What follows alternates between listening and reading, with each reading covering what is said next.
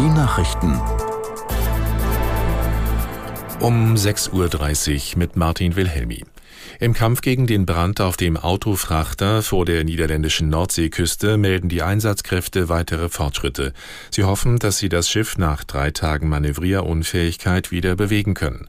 Von der Insel Ameland Helga Schmidt. Schleppboote könnten den Frachter jetzt besser steuern, so heißt es, nach Norden lenken auf die hohe See und damit möglichst weit weg von den Inseln, von der Küste und vom Wattenmeer.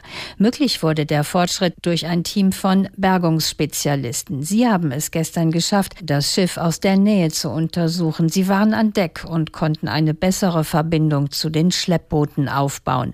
Dass der Frachter trotzdem zerbricht, diese Gefahr besteht nach Einschätzung des Krisenteams immer noch noch, zum Beispiel wenn die Stahlwände der Hitze nicht mehr standhalten. Dann würden nicht nur Schadstoffe und giftige Bestandteile aus den fast 4000 Autos austreten, sondern auch schweres Öl. Der Tanker war fast voll betankt mit diesem Treibstoff. Die Menge wird auf 1600 Tonnen Treibstoff geschätzt. Der Fahrgastverband ProBahn sieht zuversichtlich auf die anstehende Urabstimmung bei der Gewerkschaft EVG über den Schlichterspruch im Tarifstreit. Der Ehrenvorsitzende Naumann sagte, man sei optimistisch, dass es in die richtige Richtung laufe. Für die Uneinigkeit über den vorgeschlagenen Kompromiss innerhalb der Gewerkschaft äußerte Naumann Verständnis. Die Erfahrungen hätten gezeigt, dass nicht mit einer deutlichen Mehrheit für den Schlichterspruch zu rechnen sei. Für die Annahme sind bei der Urabstimmung nur 25 Prozent Zuspruch nötig. Bei einem Angriff auf die, auf die ukrainische Stadt Dnipro sind mindestens neun Menschen verletzt worden. Eine Rakete schlug in ein mehrstöckiges Wohnhaus im Zentrum ein. Aus Kiew Andrea Beer. Die Generalstaatsanwaltschaft veröffentlichte Fotos, auf denen die oberen Stockwerke schwarz ausgebrannt sind. In vielen Etagen sind keine Fenster mehr. Videos der regionalen Militärverwaltung zeigen schwere Beschädigungen der offenbar neuen Wohnanlage. Der ukrainische Präsident Volodymyr Zelensky erklärte auf Telegram, außer dem Hochhaus sei auch ein Gebäude des Geheimdienstes SBU getroffen worden. Er nannte den Angriff russischen Raketenterror und teilte mit, es würden zeitnah Gespräche geführt mit dem Geheimdienst, dem Innenministerium, dem Katastrophendienst und dem Leiter der Militärverwaltung. Man werde alles tun, um Russland für die Aggression und den Terror gegen die Menschen in der Ukraine zu bestrafen. Die AfD will heute bei ihrer will heute ihre Kandidaten für die kommende Wahl des Europaparlaments aufstellen. Außerdem soll es um die Frage gehen, mit welchem Kurs die Partei in den Europawahlkampf ziehen will.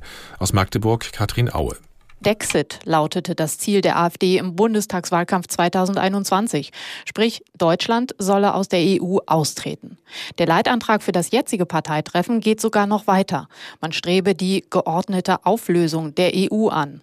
Allerdings, kaum war der Leitantrag öffentlich, ruderte der Bundesvorstand in diesem Punkt zurück, sprach von einem redaktionellen Versehen. Ausgang der Diskussion offen.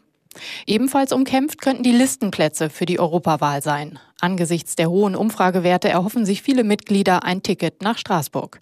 Schon vor dem Parteitreffen hatte sich als Spitzenkandidat Maximilian Krah ins Spiel gebracht. Der Sachse sitzt bereits als Abgeordneter im EU-Parlament. Allerdings ist er in der Partei umstritten. Der Präsident des Berufsverbandes der Kinder- und Jugendärzte Fischbach hat vor einem zu hohen Internetkonsum junger Menschen gewarnt. In der neuen Osnabrücker Zeitung forderte er Eltern dazu auf, den Zugang zum Internet zu begrenzen. Aus der Nachrichtenredaktion Marius Zekri. Ihm stünden die Haare zu Berge, so Fischbach, wenn er sehe, dass schon Kleinkinder Tablets bekämen und ohne Spiele oder Comicserien nicht essen wollten. Seiner Meinung nach sollten junge Menschen frühestens mit zwölf Jahren ein internetfähiges Handy bekommen. Der Kinderärztepräsident kritisierte außerdem die Inhalte auf Plattformen wie YouTube oder TikTok. Viele Influencer würden dort ungefestigte Jugendliche negativ beeinflussen. Dies führe dann zu psychischen Erkrankungen. Das sähe man in der Praxis ganz deutlich, so Fischbach. Seiner Ansicht nach müsse auch die Politik mehr Mittel bereitstellen, um etwa an Brennpunktschulen sogenannte Mental Health Coaches zu beschäftigen, die sich um die psychische Gesundheit von Kindern kümmern. Nach Zahlen des Statistischen Bundesamtes leiden rund 10 Prozent der jungen Menschen unter psychischen Problemen. Und das waren die Nachrichten.